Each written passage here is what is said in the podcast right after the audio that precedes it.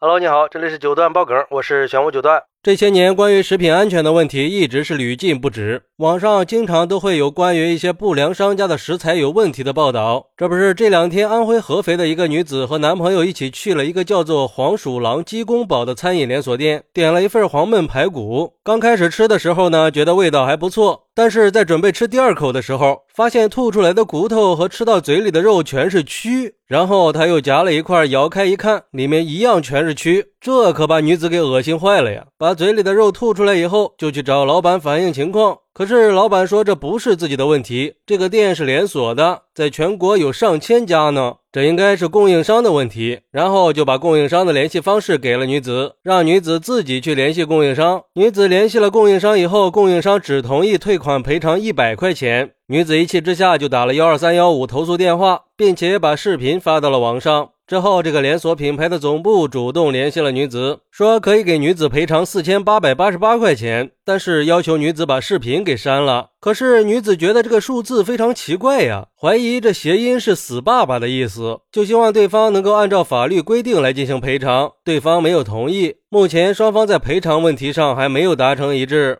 嚯，这个确实是恶心他妈给恶心开门啊，恶心到家了呀！不过我就想知道，这顾客已经要求按照法律规定来赔偿了，为什么就不能同意呢？不得不让人怀疑你这个数字的用心啊！而对于这个事儿，有网友就说了：“其实我觉得最可怕的就是味道还可以。”其实这句话是最让人深思的。各种调味料确实是可以掩盖事实真相的。我跟一个餐厅的老板就很熟，经常把我的菜放到他的冰柜里，每次打开冰柜门的时候，一股臭味扑鼻鼻而来呀！从那以后，我就宁可饿肚子，也不再去餐厅里吃饭了。你想啊，那餐厅都是以盈利为目的的，怎么可能把当天没卖完的给扔掉呢？尤其是夏天马上就要来了，外面的肉食就一定要小心了。去年夏天，我们小区门口就有一个手推车卖猪蹄的大妈，被一个孩子的妈妈给找来了，手里端着一盘切成块的猪蹄肉，跟这个图片是一样一样的呀，恶心死了。说孩子吃了好几块才发现的。还有网友说，很明显商家是在推卸责任嘛。去你饭店吃饭出现了卫生问题，顾客应该找饭店维权呀，而不是供应商，因为顾客跟供应商是毫无关系的。饭店发现供应商供应的东西有问题，应该是饭店去找供应商维权，而不是顾客。程序要分清楚。关键是食品安全出了这么大的问题，不先想着赔礼道歉，居然还想着用个谐音梗来骂人，真的是不可理喻呀！真怀疑这样的品牌是怎么做大的。黄鼠狼总部这一手数字谐音玩玩的挺溜啊，像这样的黑心商家。必须维权到底。也有网友说，这是在拍惊悚片吗？看得我是满嘴起鸡皮疙瘩呀，隔着屏幕我都给吐了。我这辈子怕是都不会再去吃黄焖排骨和黄焖鸡了。我平时看到蛆就会觉得恶心，浑身起鸡皮疙瘩，更别说是吃到嘴里了。真不知道这个女孩以后会不会产生心理阴影啊？会不会以后吃排骨的时候就会想到那些蛆呢？不过也有网友调侃说，没事儿，还有人专门养这个呢，一盘就能卖好几百，高营养高蛋白的，我觉得他这是赚了呀。再再说了，谁跟钱过不去呀？多赔给你，你就多要呗。这要是按规定，那就只能赔一千呀，管他什么谐音不谐音的。但是我想说，虽然按照法律规定只能赔一千，但是这些不良商家会受到惩罚呀，要不然他们是不会长记性的。根据食品安全法的规定，违法生产经营腐败变质、油脂酸败、霉变生虫、污秽不洁、混有异物、掺假掺杂的食品、食品添加剂的。金额不足一万的，可以处五到十万的罚款。而且按照法律规定，餐厅是应该给女子赔偿的。同样是食品安全法的规定，消费者因为不符合食品安全标准的食品受到损害的，可以向经营者要求赔偿损失，也可以向生产者要求赔偿损失。接到消费者赔偿要求的生产经营者，应该实行首负责任制，先行赔付，不得推诿。属于生产者责任的，经营者赔偿后可以向生产者追偿；属于经营者责任的，的生产者赔偿后可以向经营者追偿。也就是说，女子不只是可以找供应商索赔，也可以直接要求商家索赔的。商家不能推卸责任，而且作为商家，这排骨上密密麻麻的东西，你厨师都看不到吗？就这么直接加热给上桌了？这对女子来说会形成心理阴影的。还有这些年食品安全卫生的问题一直都是很受关注的，媒体已经报道过无数次了，相关部门也进行了无数次的清查和整治，但是问题还是层出不穷，还是会有一些不良商家为了利益铤而走险，给我们的身体健康造成了很大的威胁。难道是觉得处罚还不够吗？所以说，再次呼吁相关部门一定要加大食品安全的监管力度，严厉打击这些不良商家，保障我们的健康和生命安全。我们遇到这样的问题，也应该坚决维权到底，捍卫我们的合法权益。好，那对于排骨里吃出蛆的问题，你有什么想说的呢？快来评论区分享一下吧！我在评论区等你。喜欢我的朋友可以点个关注，加个订阅，送个月票。拜拜。